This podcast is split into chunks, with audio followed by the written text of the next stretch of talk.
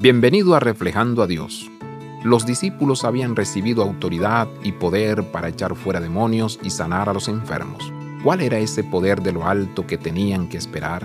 Es el don de Pentecostés del Espíritu Santo, el amor de Dios derramado en nuestros corazones, el Espíritu de adopción a través del cual clamamos Abba Padre, el Espíritu Santo que guía, purifica y nos da de su poder.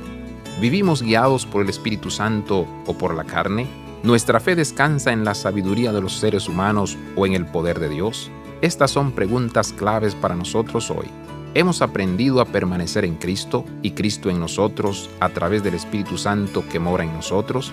Este aprendizaje es el corazón del discipulado.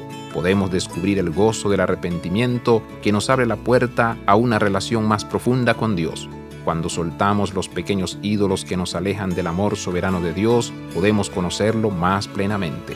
Jesús, al venir ante ti hoy, muéstranos dónde estamos y dónde quieres que estemos.